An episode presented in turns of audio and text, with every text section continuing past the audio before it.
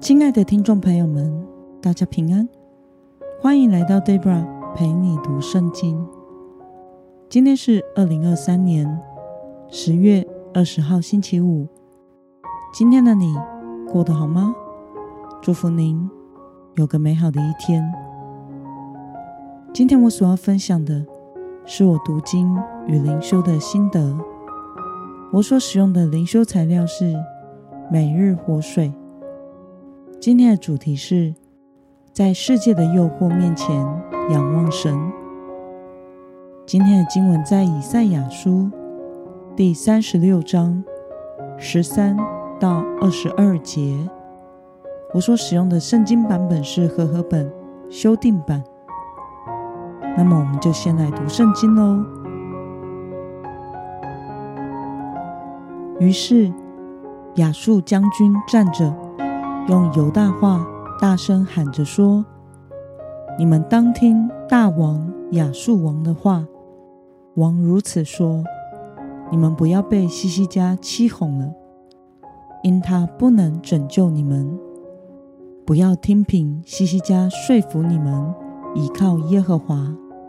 他说：耶和华必要拯救我们，这城必不交在亚述王的手中。”你们不要听西西家的话，因亚述王如此说：你们要与我讲和，出来投降，个人就可以吃自己葡萄树和无花果树的果子，喝自己井里的水。等我来领你们到一个地方，与你们本地一样，就是有五谷和新酒之地，有粮食。和葡萄园之地，恐怕西西家误导你们说，耶和华必拯救我们。列国的神明有哪一个曾救他本国脱离亚述王的手呢？哈马和亚尔拔的神明在哪里呢？西法瓦因的神明在哪里呢？他们曾救撒玛利亚脱离我的手吗？这些国的神明，有谁曾救自己的国家脱离我的手呢？难道耶和华能救耶路撒冷脱离我的手吗？百姓静默不言，一语不答，因为西西家王曾吩咐说：“不要回答他。”当下，希勒家的儿子以利亚敬宫廷总管。舍伯纳书记和亚萨的儿子约雅史官都撕裂衣服，来到西西家那里，将亚述将军的话告诉他。让我们来观察今天的经文内容。亚述的将军用犹大话，大声地向犹大的官长与百姓说。不要听从西西家王的话，以为耶和华能拯救你们，这是不可能的。他呼吁要投降亚述，那么个人就可以保有自己的果园土地，也可以被迁徙到别的地方。但百姓听从王的话，不为所动，也不回答。让我们来思考与默想：为什么亚述将军要列举亚述所征服的国家，并以利诱惑百姓不要听从西西家王的话呢？亚述的将军用恫吓与利诱的手段，要误导犹大百姓。你们看看，这么多国家也都有各自的神明呢。但有哪一个国家被神明所救呢？还不是都被我们亚述大王给灭了？所以你们的神也是一样的啦！不要听你们西西家王哄骗你们，让你们以为不投降还有得救的机会。你们若是投降，就可以继续保有自己的土地产业，还可以被迁移到另外一个一样好的地方。有五谷和新酒，有粮食和葡萄园之地，安居乐业，得享平安。亚述将军对百姓说这些话，一方面是要降低西西家王的声望，另外一方面更是要让百姓叛变，不只是背叛自己的国家，更是背叛他们的神。然而犹大的百姓不为所动，他们静默不言，一句不答，因为西西家王曾吩咐说：“不要回答他。”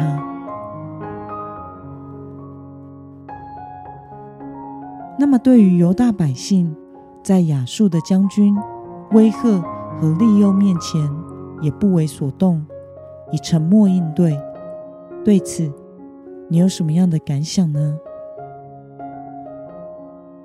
中文有一句话说：“识时务者为俊杰”，这常常被解释为顺应形势、认清时代潮流的人才是英雄豪杰。这句话现在多用于规劝、告诫，甚至被用来劝降，意思是人要现实一点，不要过于理想。时代已经是这样了。不要一昧坚持自己的想法，要顺应当下的时代潮流。现代人也常常说，为了你的前途、事业、家庭、子女等等考虑，你就应该识时务。我们可以在能够退让的事情上退让，做一个有智慧的人。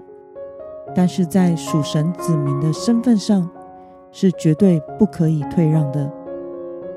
亚述将军对犹大百姓的喊话，正是要他们识时务。只要你投降，你就可以得享平安，安居乐业。但是投降，当个被殖民的国家，当次等公民，绝对没有想象中的好。犹大百姓此时应当信靠他们的神，因为他们的西西家王此时也正在信靠神。今日的教会与基督徒也时常要面对这样的诱惑，要顺应潮流，跟随世界，或者是要跟随神，逆流而上。前者比较简单。比较像识时务者的俊杰，后者有时则会像个傻瓜。我们所要做的，就像犹大百姓当时所做的，在安静中仰望神的带领。神不会使我们吃亏的，跟随神才是蒙福之道，在今生蒙神赐福保护。在来生得上帝的奖赏。那么今天的经文可以带给我们什么样的决心与应用呢？让我们试着想想，我们是在世界强烈的诱惑和价值观底下生活，是怎么样回应的呢？为了在世界的金钱、人际关系、权力、快乐。等这些诱惑面前不动摇，靠着信心得胜。今天的你决定要怎么做呢？让我们一同来祷告。亲爱的天父上帝，感谢你透过今天的经文，使我们看到犹大的百姓在面对亚述将军强烈的诱惑面前不为所动。一句话都不回应，求主也保守我们的心，用祷告来回应这个无时无刻都在诱惑人的世界。求主赐我信心，能够胜过这个世界。奉耶稣基督得胜的名祷告，阿门。